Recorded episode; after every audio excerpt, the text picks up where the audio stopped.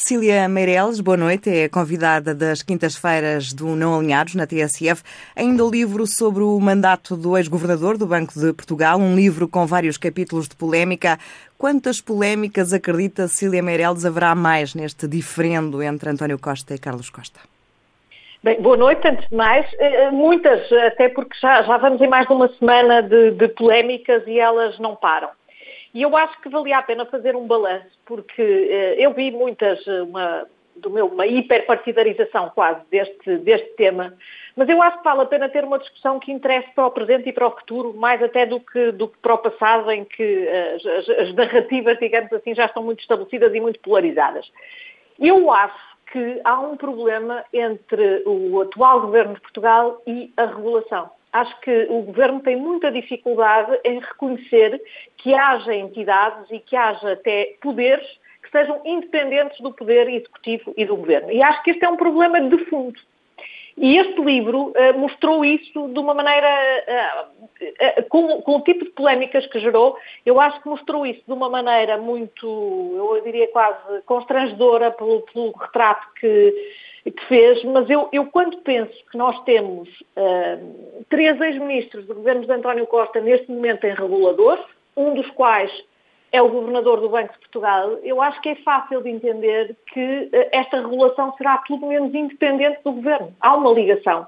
A regulação não é suposta ser Uh, quase uma, um prémio de, de, de, de, bom comportamento ou de uma reforma antecipada para, para ex-ministros. É suposto ser muito mais do que isso. E, portanto, uh, a maneira como este governo lida com os outros poderes e, sobretudo, com o poder dos chamados reguladores é problemática e isso é uma coisa, é uma, vale a pena ter esta discussão, sobretudo, como já falamos aqui, eu já falei aqui nisso da, da revisão constitucional Há uma proposta que eu defendi muitas vezes no CDS e que é, aliás, histórica, o CDS já defendia uh, antes, antes de eu ser deputada e espero que eu possa continuar a defender depois, certamente o fará, e que tem a ver com, uh, para os reguladores, precisamente para aumentar o seu peso e a sua independência, ter um sistema em que o Governo propõe, a Assembleia escrutina e o Presidente da República nomeia.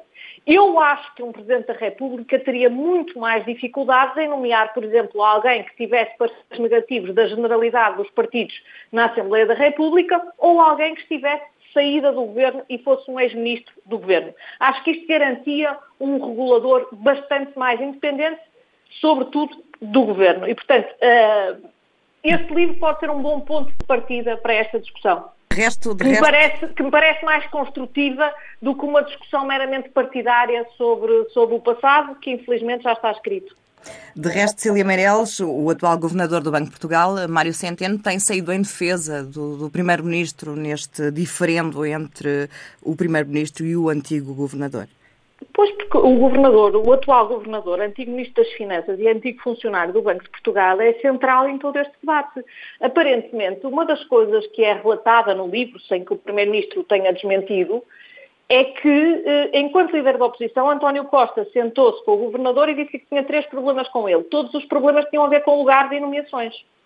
Eh, isto é uma visão Uh, primeiro, quer dizer, quem não reconhece independências em nomeações de, de reguladores uh, dificilmente depois, uh, depois poderá, poderá nomeá-los também com nomear reguladores independentes. E depois é toda uma visão dos problemas da supervisão. Eu, francamente, acho que num partido com, com os problemas na banca que Portugal já teve, que o líder da oposição tivesse três problemas e todos eles tinham a ver com nomeações e com lugares, acho um retrato Uh, perfeitamente assustador e, portanto, eu acho uh, que, que, o Primeiro-Ministro tenha sentido na necessidade de vir desmentir uma, uma, um telefonema na realidade em que desmente a forma e não o conteúdo daquilo que foi dito, eh, quando há coisas muitíssimo mais graves no livro e que ele, eh, por isso simplesmente, não veio comentar ou defender.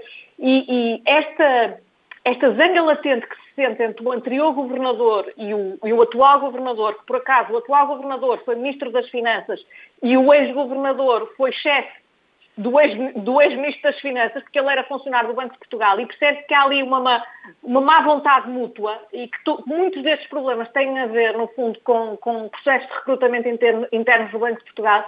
Francamente, eu acho que é um retrato, uh, uh, quando nós pomos ao lado disto, os problemas que houve na banca, uh, é, é, um retrato muito, muito, muito assustador e muito pequenino do que, do que realmente motiva as pessoas.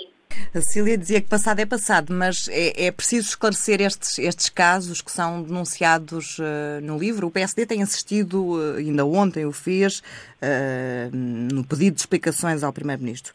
É importante eu, que António Costa eu, eu esclareça é definitivamente? Eu acho que é importante que esclareça, é importante que esclareça porque é que achou por bem interferir no processo de idoneidade de Isabel dos Santos, é importante que esclareça porque é que entendeu acelerar o processo de resolução do BES, ou até dar-lhe origem, quando estava a ser negociada uma venda, porque é que entende que essa venda era impossível, é importante que isso seja esclarecido. É como é importante que seja esclarecido, uma das coisas que, que, que Carlos Costa aponta no livro é a ideia de que a banca portuguesa vive com requisitos prudenciais mais rigorosos, por exemplo, do que a banca espanhola, por causa de uma atuação do governo de António Costa. Isto, isto lesa o interesse nacional. E, portanto, é evidente que o Primeiro-Ministro tem que o esclarecer. Agora, eh, infelizmente, nós já não vamos mudar o passado. Aquilo que se percebe é que há uma narrativa política que António Costa e Mário Centeno quiseram criar à volta da banca que eh, é altamente duvidosa para ser generosa e que causou dano ao país. Mas esse dano já está causado e, portanto, eu agora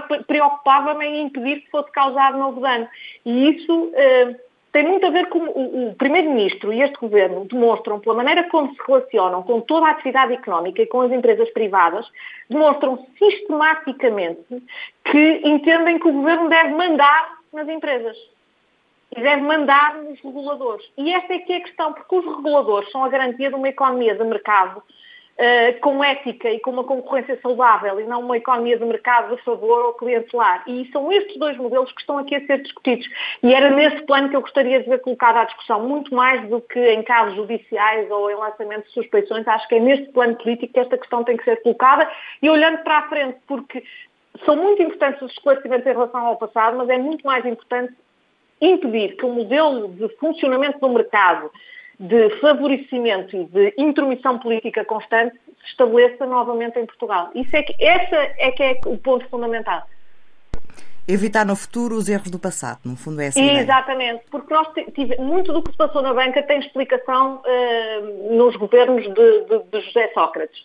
E muitos dos atores que lá estão estão novamente no governo e, portanto, é, é importante não repetir os erros do passado, mais às vezes do que estar a escalpelizar os erros do passado, não, não repetir estes modelos. Cecília Meireles, sempre às quintas-feiras ou a qualquer momento em tsf.pt ou em podcast. Não Alinhados regressa na segunda-feira.